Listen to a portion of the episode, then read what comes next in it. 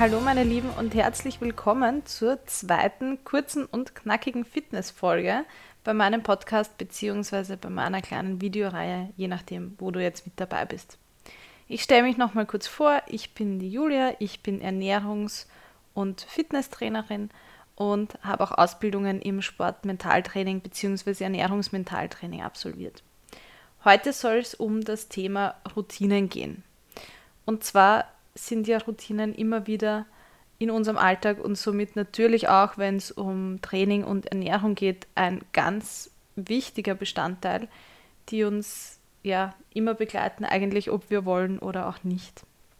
Mir ist das Thema deswegen so wichtig, weil wir einfach unglaublich viel Zeit sparen können und uns selbst einen riesigen Gefallen tun können, wenn wir gewisse Routinen etablieren und gewisse Dinge einfach mehr oder weniger automatisch ablaufen lassen können in unserem Alltag.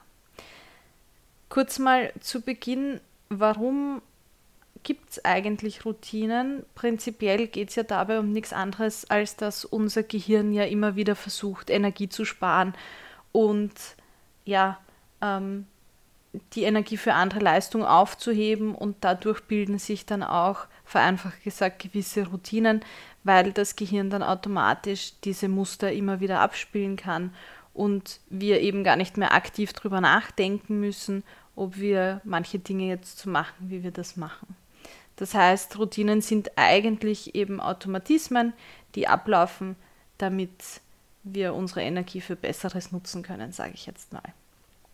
Und ja, es macht dann natürlich auch Sinn, wenn wir versuchen, dass wir uns das so ein bisschen zunutze machen, indem wir versuchen, sinnvolle Routinen zu etablieren, weil es gibt natürlich auch Gewohnheiten, die vielleicht nicht unbedingt so zielführend sind, aber das ist immer davon abhängig natürlich, wo wir hinwollen. Dementsprechend würde ich nicht unbedingt pauschal sagen, dass manche Routinen besser oder schlechter sind als andere. Es sind nur manche Routinen einfach für das jeweilige Ziel dann funktionaler als andere. Prinzipiell läuft ja eine Routine immer nach dem gleichen Muster ab. Das möchte ich euch jetzt auch noch ganz kurz erzählen, weil ich persönlich das besonders spannend gefunden habe, wie ich das gehört bzw. gelernt habe. Nämlich eine Gewohnheit oder eine Routine besteht immer aus drei Teilen. Teil Nummer eins ist der Auslöser von der Routine oder Gewohnheit. Dann kommt natürlich die Routine an sich selbst, also das Verhalten, das durchgeführt wird. Und am Schluss steht immer eine Belohnung. Das heißt, ähm, dieses Schema ist immer gleich und wenn wir dann eine Routine ändern wollen oder eine Gewohnheit austauschen wollen, durch eine andere Gewohnheit ersetzen wollen, dann ist es sinnvoll, wenn wir darauf achten, dass wir den Auslöser und die Belohnung gleich lassen, aber eben nur das Verhalten bzw. die Routine, die dazwischen liegt, verändern. Das kann jetzt zum Beispiel sein, wenn wir bemerken, dass wir nach einem stressigen Arbeitstag nach Hause kommen und uns dann als erstes mit einer Tafel Schokolade zum Beispiel vor den Fernseher setzen, dann bemerken wir eben, dass der Auslöser dieses Nachhausekommen ist, die Routine ist dieses vor den Fernseher setzen und die Schokolade essen. Und wenn wir das dann zum Beispiel ändern wollen, dann können wir im ersten Schritt einmal herausfinden, was ist eigentlich die Belohnung, die wir daraus ziehen. Wenn es uns vielleicht gar nicht unbedingt so sehr um die Schokolade geht, sondern einfach um ähm, etwas Süßes zu essen, während wir vom Fernseher sitzen, dann kann man das vielleicht auch durch einen anderen Snack, der auch süß ist, jetzt beispielsweise Obst, ähm, ersetzen. Wenn es einem dabei aber vielleicht gar nicht unbedingt um das Essen an sich geht, sondern einfach nur um dieses Erlebnis vor dem Fernseher zu sitzen, dann kann man die Routine vielleicht dahingehend anpassen, dass man sich auch einfach ohne diese Schokolade vor den Fernseher sitzt, setzt. Das mal nur so als, als exemplarisches Beispiel.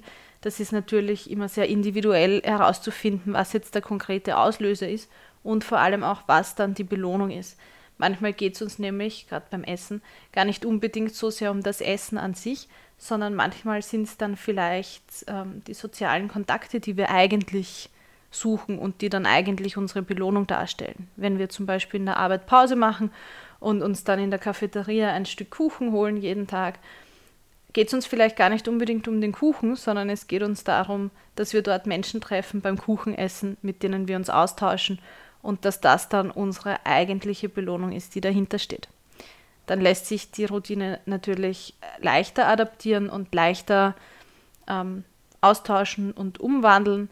Wichtig ist da eben, dass wir den Auslöser und die Belohnung gleich lassen. Dann fällt es uns nämlich einfach leichter, das neue Verhalten zu etablieren.